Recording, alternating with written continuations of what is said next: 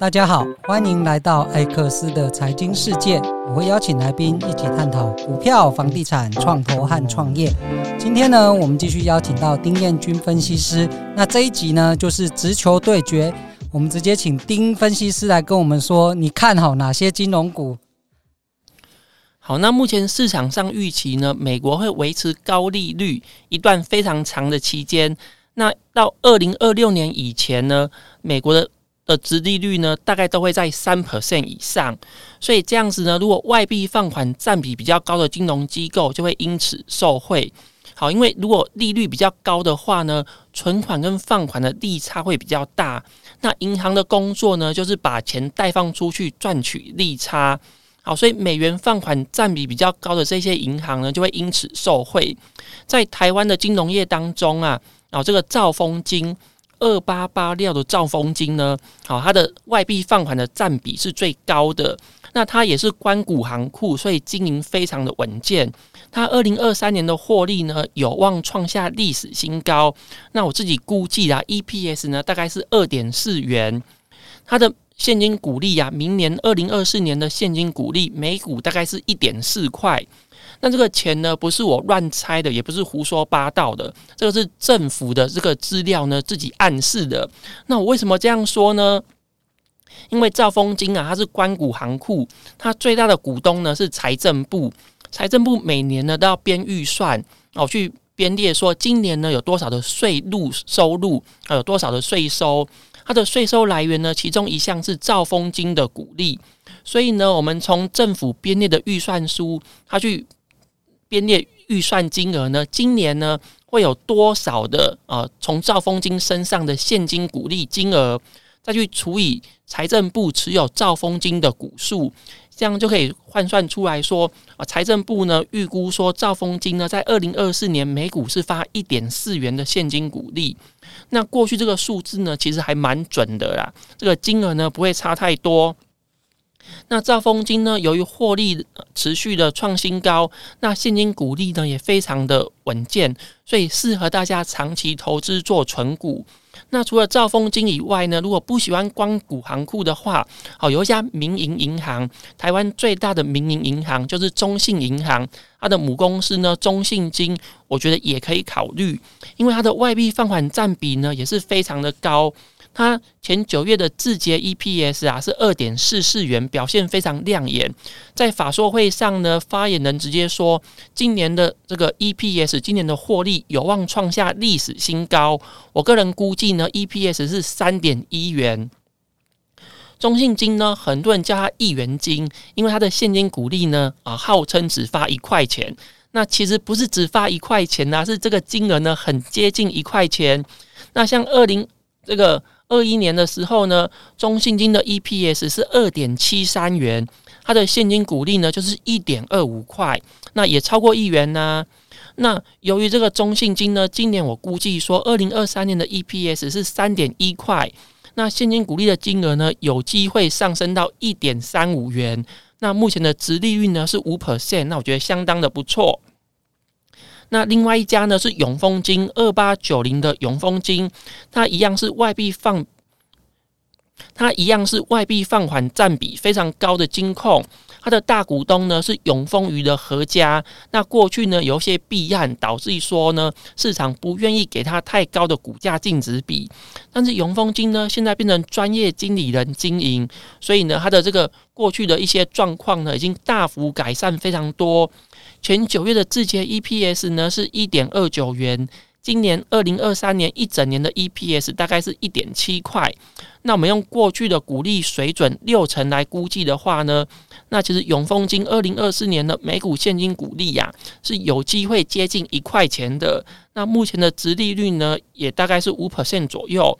好，所以台湾呢有很多的金融机构，它的殖利率呢哦是接近五 percent 的。那比这个很多的金融标的呀、像是可能啊、保险啊，或者是特别股啊等等哦，其实报酬率呢都还要来得高。那另外呢，像金城银行二八零九，它过去呢因为投资很多的债券，那当这个利率上升，债券价格下降的话，这个金城银呢，在过去二零二二年它的获利就比较惨，但是呢，随着这个利率开始下降，那这个债券的价格上升，所以金城银它的获利很不错。它二零二三年整年的 EPS 呢，有机会达到五块钱以上。那如果每股呢发放二点一块钱的现金股利，目前的殖利率也大概是五 percent。琳达，那我想请教一下，像金城银啊，如果明年美国开始降息，那是不是他手上的债券的价格会再涨更多？哦、呃，是的。那一般的银行呢是把钱贷放出去，把钱借给其他人。好，那金城银呢，因为他手上呢，他有很多的债券，尤其是美债。一般的银行呢是把钱贷放出去，但是金城银呢，与其说把钱借给其他人，也有这个收不回来的风险，那不如直接去。买这个国外的债券，在二零二二年的时候，由于利率上升，那利率上升呢，债券的价格会下降，所以呢，金城在二零二二年的时候已经认列很多的投资损失。那如果二零二四年的话，美国开始降息，那如果降息有五码的话，这个债券的价格会上升，所以金城银在之前认列的投资损失，在二零二四年就有可能回转认列投资利益。好，所以。金城银呢，可能二零二二年的话，它的获利比较低，但是二零二四年它的获利就会补回来。那另外还有一家呢，是上海商银二八七六的上海商银，它一样是外币放款占比非常高的金融机构。那我个人估计呢，今年二零二三年的 EPS 啊，大概是四点一块。那明年呢，二零二四年是有机会发二点二元的现金股利，值利率呢大概是五 percent 左右。其中呢，最特别的是公盛保金，它是新贵公司代号六零二八，它这个保险经纪人公司呢，它是这个代销保单、销售保单、收取佣金，那本身呢不用提列准备金，那由于这个。资本市场呢，在二零二三年已经复苏了，所以公盛保金呢，在二零二三年九月的营收呢，创下历史新高，那金额是三点零九亿元。我个人估计啦，二零二三年的 EPS 呢，啊，大概是六点八二元。那如果盈余分配率维持过去的水准，啊，大概是七十五 percent 左右，那二零二四年的现金股利就会有五元，殖利率是。八 percent，那非常的高，但是这家公司呢，它是新贵公司，它的成交量比较小，买卖价差比较大，所以我建议呢是长期投资比较好。好，那我想请教丁大一个问题，就是像最近新青安啊，公股行库就是呃业绩非常好，反而是民营银行就是的房贷业绩都被这些官股抢走了。那这个有没有哪一家？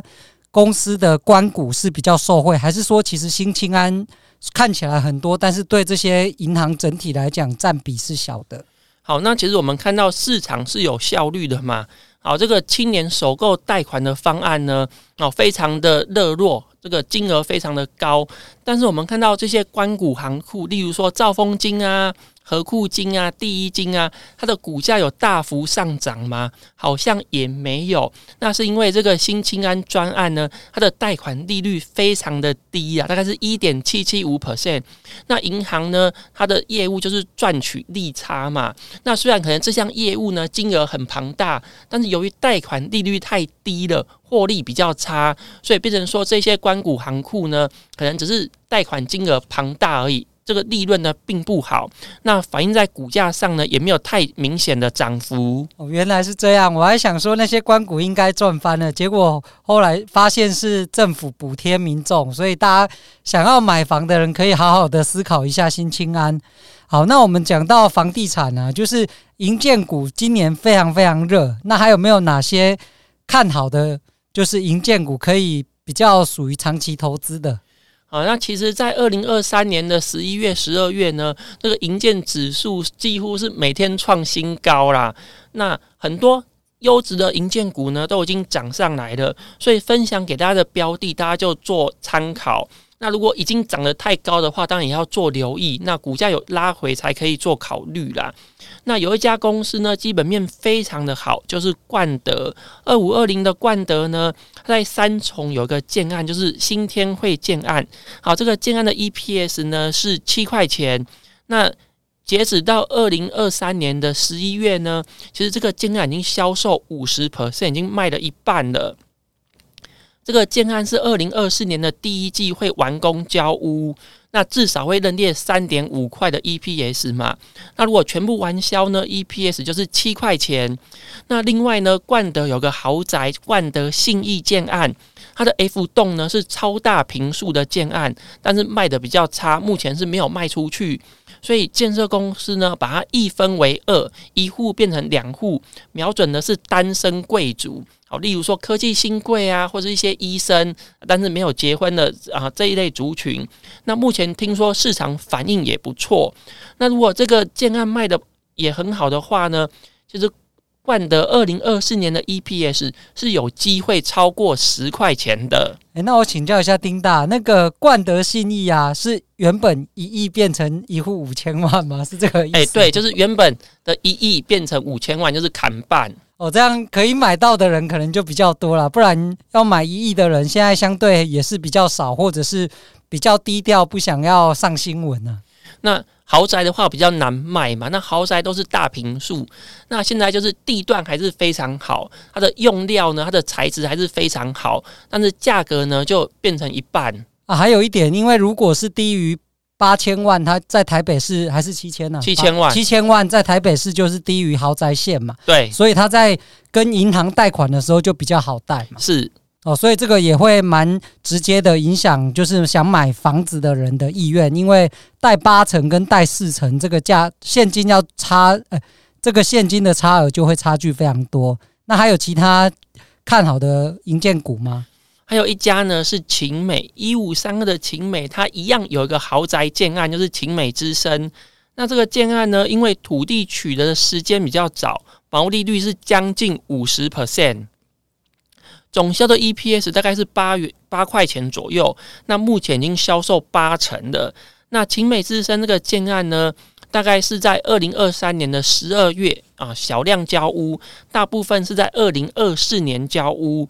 那晴美呢，还有金属成型部门，这个部门每年的 EPS 大概是两块钱，再加上其他零星的建案，所以晴美在二零二四年的 EPS 也是挑战十块钱以上。那除了冠德跟勤美以外呢，啊，另外像新美齐二四四二的新美齐，那最近呢，二零二三年年底啊，股价也是持续不断上涨。那原因是因为有新的建案要完工入账了。那其中最大的亮点呢，是这个划世代建案。好，因为刚好碰到时任新北市侯友谊市长有个快审专案，所以这个都更案呢，一下子就完成了，成本被压得非常的低。这个建安的 EPS 呢，超过八块，那目前呢，住宅部分已经全部都完销了，销售比率呢是九十八 percent，所以在二零二五年完工的话呢，这个新美琪就会认列八块钱以上的这个获利。这里我要帮那个丁大见证一下，因为新美琪是他在今年二月就跟我讲了，那时候股价大概多少？大概十四十五块，对，现在好像也是二十几块了嘛。嗯，对对对对，你看一年不到的时间就快要翻倍了。对，这些股票，大家可以好好的留意。好，那接下来我们来谈一下，就是政策面。因为像政府这两年打炒房打得很凶，但是银建股却一直涨，这到底是为什么呢？那我想，不管是国民党还是民进党，不管是执政党还是在野党，我想大部分的政治人物都是希望说民众可以买到自己理想的房子啊。所以政府带头炒房呢，我觉得这个说法是不正确的。那其实大部分的政治人物还是有为人民着想的，但是有时候会有一些副作用，造成说房价呢不但没有下跌，反而上涨。那我举四个政府的政策啦，第一个是实价登录。实价登录呢，当时是为让市场的资讯更透明，我想应该也没有人会反对实价登录。好，但是呢，因为心理学上有个定锚效益，大家呢不喜欢赔钱卖嘛，大家呢都喜欢有获利再卖出，所以呢，实价登录呢变成一个基本的门槛。大家都希望说用这个价格呢去往上加，把它卖掉。所以实价登录的实施呢，变成说转手的次数越多，那房价呢就被越垫越高。好，这个是这个实价登录的副作用。我补充一下，实价登录还有一个副作用，就是大家都觉得我这一间房子比隔壁的好，所以我要卖的比它贵。对啊，因为自己买的房子一定觉得说我一定比别人好嘛，不然当初怎么会买它呢？那第二个，这个政府的政策呢是短期交易的税负加重，那最高是到四十五 percent 的税率嘛。这样的目的呢，当然是希望可以防止短线炒作，鼓励大家呢啊去长线持有。但是副作用就是，虽然政府的税负加重了，但是呢，我可以把它转嫁给买方啊。政府课的税越重，那这个卖方它的。价格呢就开得越高，所以房价呢就因为税负比较重，又被这样慢慢垫垫垫垫上去了。好，这里我也补充一下，就是这里面的那个房地合一税二点零的大赢家就是政府，因为它的税收也是创历史新高。对啊，所以好像也是好事啊。那政府就是如果有把这些税收用在这个人民民生上面，对啊，或是补贴租金嘛，大补贴一般民众的租金。对啊，那如果是这样也是不错。那另外呢，政府禁止预售屋转让，就是这个啊平均地权条例二点零版。那这样的方式呢，也是防止短线炒作。但是副作用就是你在短期呀、很多的投资客他手上的这个预售屋呢，他没有办法把它卖出来。所以现在想要买房子的人，只有唯一一个方法，唯一一个途径，就是跟建商买。那我们都知道，价格呢是供给跟需求决定的。当市场上的供给者变少了，那价格就会往上。所以我想呢，这个禁止预售屋转让是造成短期房价上涨的原因。那最后一个呢是青年首购方案呐，这个方案呢大大降低年轻人的买房门槛。它的年利率呢是一点七七五 percent，而且宽限期呢长达五年，五年内都不用还本金，而且呢贷款的期限长达四十年。所以如果是一个四十岁的人买房子，那就是他的期限呢就是八十岁才贷款才会还完啦。好，那由于这个政策上路呢，很多人呢买不起房子的全部都。哦，下去买房子的，那或是有一些父母呢，名下已经有房子，还想要买第二户，就用小孩子的名义去买。所以这个方案一出来呀、啊，整个市场的买盘都出来了。当市场的需求增加，那房价就跟着继续上涨。哦，那看起来哈，政府这些好意可能实际上都有造成一些负面的副作用了。那我们来看一下，就是想请教丁大对明年房市的看法如何？那目前要看那个青年优惠贷款的方案，它会持续多久？那如果这个方案就是一样非常的热络的话，那我想明年的房地产还是一样很热络啦。那如果这个买盘呢渐渐被消化完毕的话，那明年的成交量有可能萎缩，因为当这个平均地权条例二点零版上路之后，其实呢很多人预期说投资客会退场，所以市场的成交量会萎缩。但是呢，因为这个政府的优惠贷款方案，这个青年的首购方案呢一出来，整个房地产又变成非常的热络，成交量又起来了。那所以我对于明年这个成交量的看法可能会萎缩了，因为买盘呢已经消化完毕了。但是我认为明年的房价呢应该还会持续上涨。那为什么我这样说呢？因为这个犯法的生意、杀头的生意有人做，但是呢，赔钱的生意是没有人做的。那房价呢，除了嗯反映这个建设公司的利润以外，还要反映成本嘛。当营建成本持续不断的上升，那我想建商为了赚取固定的利润，一定是把房价往上涨。那为什么近期房价会上涨呢？好，因为成本上升。那成本上升，除了利率低，这个土地价格上涨以外呢，其实电价上涨也是造成营建成本上涨一个主因的。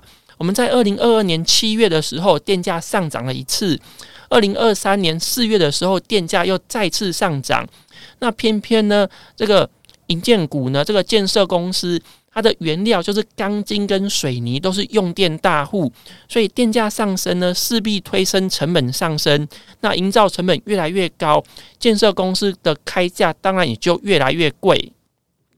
那我要提醒大家的是，目前政府呢暂定二零二四年的下半年啊要实施这个啊碳税的交易。那所以这个钢铁水泥的用电大户呢，在反映这个碳的成本之后呢，那势必钢铁水泥的价格会上升。那营建成本上升呢，势必会推升房价。那就北部而言呢，北部的土地大概占七成，那房屋占三成。啊，所以房屋占三成。那根据国外的这个研究机构呢，在课征碳税之后，可能营造成本会上涨两成啦。那台北呢，这个北部的房价，它的房屋的比率大概是三成。那这个三成如果涨价两成的话，这个房屋的成本是上涨六 percent。好，可是南部就不一样喽，台南、高雄呢？土地的成本大概占三成，那房屋的成本占七成。好，这个七成的房屋成本如果涨价两成的话，变成说南部的这个房屋呢，它的不动产的成本可能上升十四 percent。好，等于说如果课征碳税的话呢，这个营造成本上升，南部的房价的涨幅呢可能会高于北部。那这个二零二四年的下半年，如果真的课征碳税的话，那我想房价呢还有继续上涨的空间。那在代销的部分，我看他们业绩也是非常好，而且像我有在追踪代销的现场状况，就是周末的时候还是会有朋友传那个代销现场的影片给我，都是人人挤人在抢案子。那丁大你怎么看呢？哦，其实不动产的景气呢，我们可以从代销公司的业绩来着手，因为代销公司它会计的认列原则是当月销售多少的房屋，当月就认列营收。那建设公司是房屋销售出去之后，必须等到完工。哦，入账交给客户，这个时候才可以认列营收跟获利。那我们可以看到第三季的时候，啊，代销公司，例如说二三四八的海悦，好，或者是二五四零的爱三零，其实这两家代销公司呢，在二零二三年第三季的时候，它的营收都是成长两位数字，那甚至是五十 percent，好，非常的高。所以建设公司呢，它的营收就是跟代销公司有关系嘛？代销公司先把房子卖出去，先认列营收跟获利之后，等到建案完工，就变成说哦，这个建设公司认列营收跟获利。所以，如果代销公司现在表现很好，我们就可以推测哦，很多的建设公司未来的表现会不错。那这个代销公司之所以营收这么高，就是青年首购方案的这个成效。所以呢，我们就可以从代销公司它最近卖得很好的建案，然后到底是哪一些建设公司所有哦，例如说冠德的新天汇建案，那这样子呢，我们就可以去推估说，当这个建案完工的时候，这一家建设公司的营收跟获利可能也会不错。那如果这个时候股价还是低于每股净值的话，就代表说这家公司的股价目前是不贵的，是有投资价值的，这个时候就可以进场买进。我觉得丁大的分析非常的透彻哦，可以从预售屋的营收可以发现，其实市场是越来越热络。但是从营建股的认列营收跟获利，其实它还是会晚一点的。因此，这当中的时间差呢，就值得大家好好把握。那最后想请教丁大，就是对于美股跟台股明年你的看法是什么？好，那其实美股跟台股呢？美国跟台湾呢，都有面临总统大选那个议题啦。那很多人都期待说，会不会有选举行情呢？那我个人是认为说，在双方势均力敌的时候，比较会有选举行情。那如果双方的差距非常的悬殊，这个胜负几乎已经确定的话，那就比较不会有选举行情。那目前看起来呢，就是哦蓝白没有合嘛，那我们就可以去观察一下呃各个候选的民调，如果民调比较接近的话，就比较机会有选举行情；那民调比较悬殊的话，可能就没有。那我们在二零二三年的下半年啊，不管是美股的道琼啊，还是台湾的加权指数，其实哦表现都蛮强势的，都是一路往上涨。那我觉得除了选举行情以外呢，也是在反映基本面。好，因为。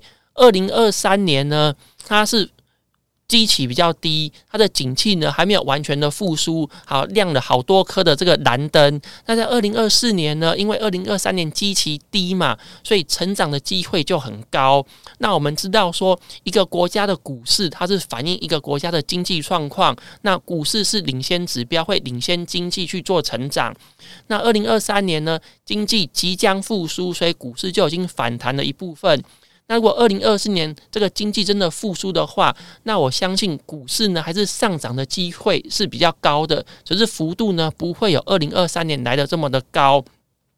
那在这个嗯营建股方面呢，因为建案卖得很好嘛，那这个房地产还是非常的热络，所以银建指数呢就持续创新高。那在这个产业面来看呢，好，因为二零二三年这个电子股的库存水位还是比较高的，好，所以。这个嗯，电子股呢，虽然表现也不错，但是就没有银建股来的强势。那我对于二零二四年的看法呢，我觉得说，只要经济是成长的，那我想这个股市呢，长期持续不断创新高的机会还是蛮高的。所以大家不要因为说股市已经涨得很高了，已经涨到一万七了，已经涨到一万八了，就不敢去投资股票。我还记得在我小时候。好，这个十年前、二十年前，如果股市上万点的话，不得了，大家放鞭炮哦。这个呃，经济表现非常好。可是如果现在股市是万点的话，大家啊，这个摇头叹气，想说完了，怎么景气这么糟？台股才万点。好，所以我想知道，一国的经济是持续不断的成长，这个。股市呢，一定是慢慢慢慢的涨高，不要因为说已经到万七，已经到万八，就觉得涨得很高了。如果公司的获利没有成长，但是股价持续上涨，就是涨太多了。但是呢，如果像台积电或者很多的公司，它的获利是持续不断的成长的，台湾的 GDP 是持续不断成长的，那股价跟着经济一起往上涨，觉得是非常合理的。所以不要因为说这个股市已经到了万七或是万八，就觉得说涨得很高。我们要去看说公司的获利有没有跟上。好，谢谢今天丁彦军分析师的分享哦。今天除了有推荐他看好的个股之外，其实也有很多是股市运作的逻辑啦。那也蕴含非常多财富密码。那建议这一集大家要听个两三遍以上，才能真正的把这些呃宝贵的知识吸收进去。那今天的节目就到这边喽。如果有任何问题呢，欢迎到粉丝团留言跟我互动。谢谢喽，拜拜，拜拜。